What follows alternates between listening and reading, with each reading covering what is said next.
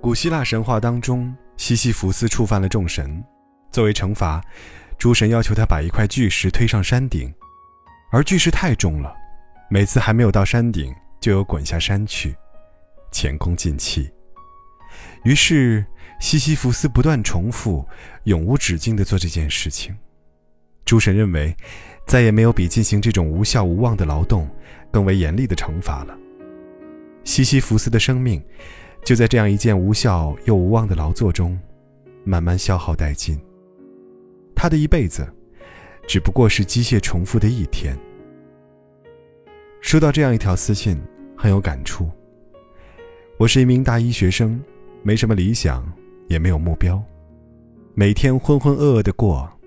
我不喜欢自己的专业，不喜欢上课，却也不知道自己到底喜欢什么，盲目的过了一个半学期。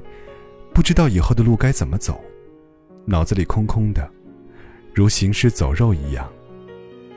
还收到这样一条私信：我已经三十一岁了，一眨眼，人生的三分之一已经过去，真不知道是怎么突然就到了这个岁数的。年轻时没有多想，现在压力大的要死，哎，觉得好多年都没有思考过人生了。你身边一定也有不少这样的人。麻木茫然的生活着，他们活在一种惯性里，每一天都只是重复着上一天的生活。挫折和失败不能激起他们的斗志。经历过耻辱、悲伤、痛苦的情绪之后，他们会选择性的遗忘，而不是去反思为什么会发生这一切。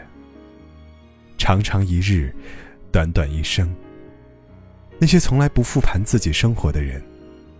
就像是每天推石上山的西西弗斯一样，把漫长的一生过成几万个单调重复的一天。他们的人生里，看似有明天，其实根本没有明天。我发现，身边优秀的朋友都有复盘的习惯，一天下来，抽出一小段时间去反思今天做了些什么，有什么经验和教训，哪里是值得改善的。我自己也不例外，以前是用随身携带的小本子，右边记录待办事项，左边记录总结和反思。现在是用印象笔记，手机端和电脑端随时记录下待办事项和一些感想。这样一年下来，就可以很清楚的知道自己做了哪些事，取得了哪些成果，踩过哪些雷。我跟朋友开玩笑说。要是哪段时间没记下自己的日程，就说明我一定堕落了。和从不反思一样可怕的是太会遗忘，这都是灵魂麻木的表现。张爱玲写她的弟弟，在饭桌上为了一点小事，他父亲打了弟弟一个嘴巴子。张爱玲大大的一震，把饭碗挡住了脸，眼泪往下直淌。后母笑了起来。说：“咦，你哭什么？又不是说你，你瞧，他没哭，你倒哭了。”张爱玲丢下了碗，冲到隔壁的浴室里去，拴上了门，立在镜子前面，看着自己的眼泪滔滔流下来。浴室的玻璃窗临着阳台，啪的一声，一只皮球蹦到玻璃上，又弹回去了。原来。是他的弟弟在阳台上踢球，已经忘了那回事了。这类的事，他早已习以为常。